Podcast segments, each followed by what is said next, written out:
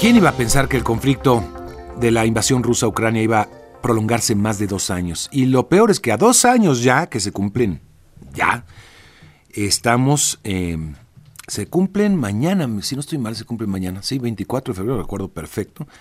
Unos meses después ya estábamos eh, en, marzo, ya estábamos allí reportando desde las tierras ucranianas y desde eh, Rumania, Polonia, toda esa parte fuimos a cubrir, este, no, no pensábamos que se iba a prolongar de esa manera este conflicto. Y como le digo, lo peor es que parece que las cosas se siguen complicando más, parece que Rusia toma posiciones importantes que podrían marcar eh, pues ya el inicio de un control en las eh, zonas donde más interés tiene Vladimir Putin. Pero vamos a hablar de todo esto con alguien que sabe mucho, que es Beata Bonja, doctora y profesora de Relaciones Internacionales en el, en el Tecnológico de Monterrey. Beata, qué gusto saludarte, bienvenida. Buenos días, Mario, un gusto saludarte. Igualmente, dos años ya y con un pronóstico todavía muy incierto.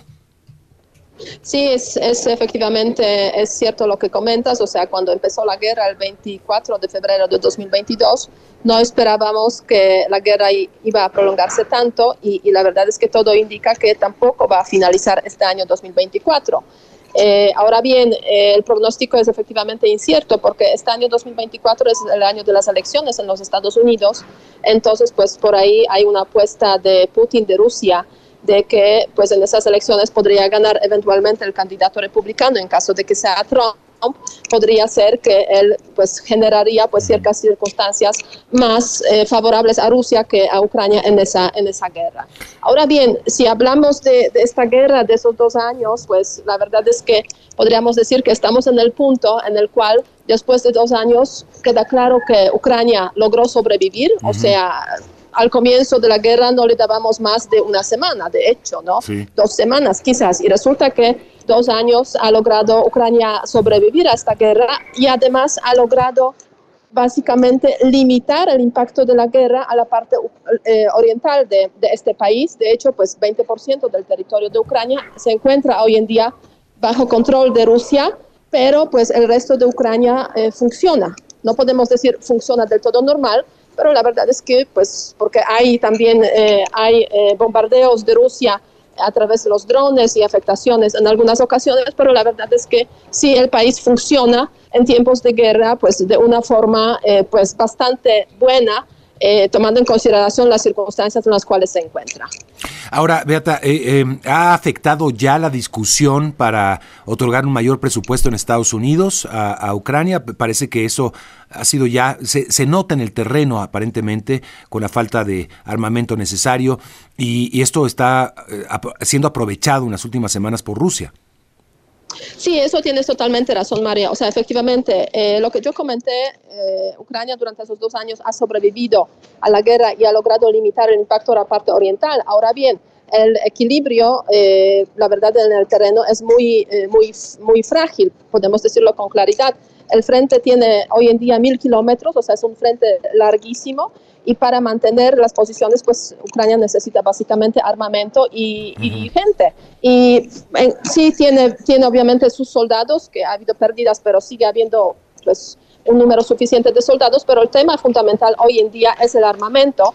Y en ese contexto uno de los proveedores esenciales de ese armamento son los Estados Unidos. No es el único país porque también ha habido mucha proveeduría de parte de los países europeos, pero es uno de los esenciales. Y en ese contexto pues estamos pendientes eh, en básicamente de la aprobación de la Cámara de Representantes de los Estados Unidos de un paquete de ayuda para este año 2024 que equivale más o menos a 60 mil millones de dólares. Si se va a lograr esto o no, la verdad es que es un, o sea, es un signo de interrogación hasta ahora, pero es cierto que esa propuesta ya pasó por el Senado, ahora se encuentra en la Cámara de los Representantes y es un paquete que incluye no solamente ayuda a Ucrania, sino también a Israel y también a Taiwán.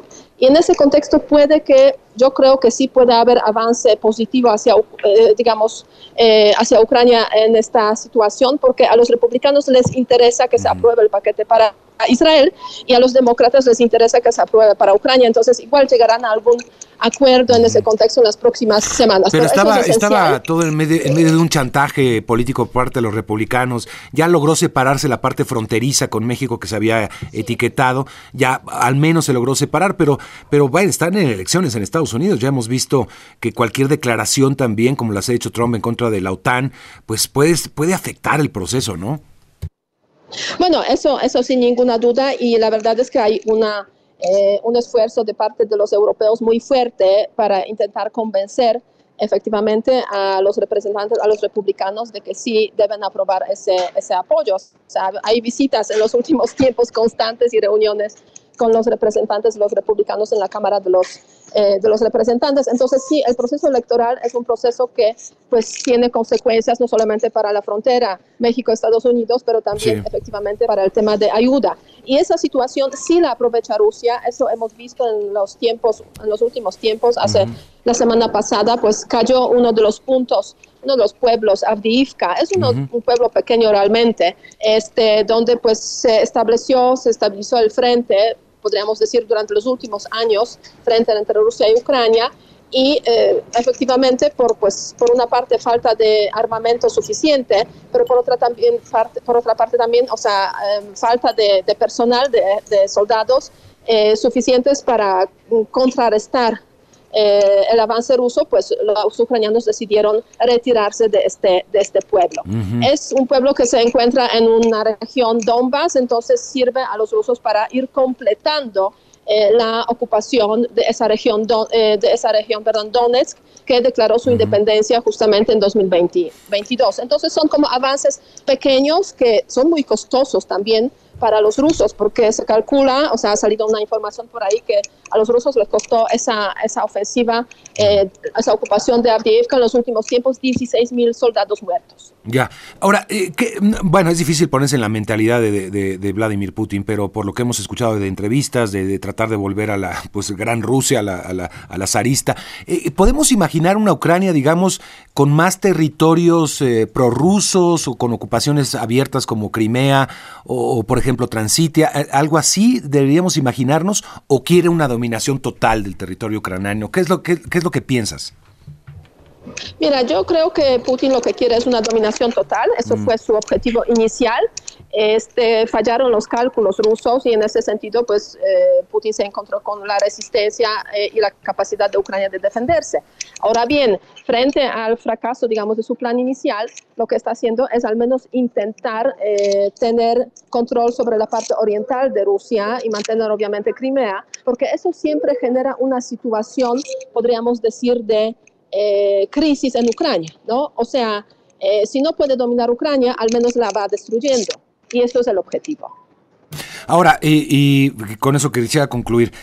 Una de las apuestas cuando empezó todo esto era ver cómo se iba desgastando, si es que era así, eh, la imagen y el dominio de Putin al interior de Rusia, eh, con conflictos con los grandes oligarcas, eh, con conflictos dentro del ejército.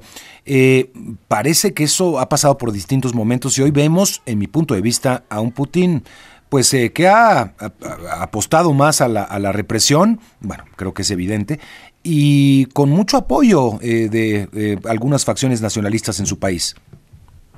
Mira, este Putin efectivamente ha desarrollado, ha desarrollado, durante esos últimos años, dos años, pues una política de represión y control y censura.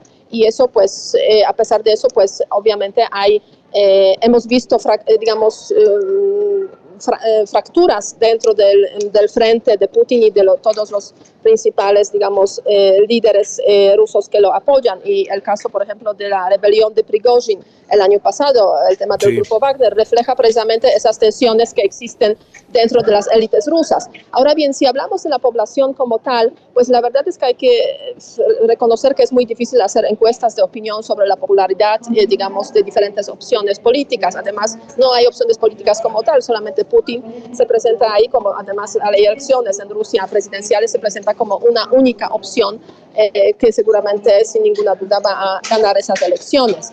Y además hay una em, política contra la oposición pues muy brutal de parte de Putin, que también la hemos visto y cuyo símbolo último es sin ninguna duda la muerte de Alexei Navalny en la prisión eh, pues la semana pasada. ¿no? Entonces, la apuesta de Putin sí es una apuesta autoritaria, sin ninguna duda, eh, y los ciudadanos podemos solamente, a través de algunos indicios, sentir, ver que sí, no necesariamente están totalmente de acuerdo con esa apuesta. O sea, hay un grupo de unos 15, quizás 20% de los ciudadanos que sí apuestan la guerra, a la guerra y apuestan a, a Putin hay un 20%, 15-20% que no están de acuerdo con eso y se manifiestan, por ejemplo, poniendo flores en los monumentos a las víctimas del estalinismo después de la muerte de Navalny o firmando peticiones para que finalice la guerra con un candidato, digamos, presidencial o sea, algunos indicios de, esas, eh, de esa oposición. Pero gran mayoría de los ciudadanos, hay que reconocerlo también, son ciudadanos que la verdad es que no son políticamente activos, ¿no? O sea, hay como una cierta apatía, siempre hubo esa apatía en Rusia, eh, apatía política, o sea, se acomodan a lo que hay hasta que pues en algún momento la situación estalla, ¿no? Claro, tienes razón, tienes toda la razón. Pues es muy interesante tu análisis, Beata. Gracias por conversar aquí con el auditorio. Muchísimas gracias y buen día. Hasta Igualmente, muy buen día, Beata Bonja, directora y profesora de Relaciones Internacionales en el Tecnológico de Monterrey. Pues dos años ya, dos años y contando. Ángel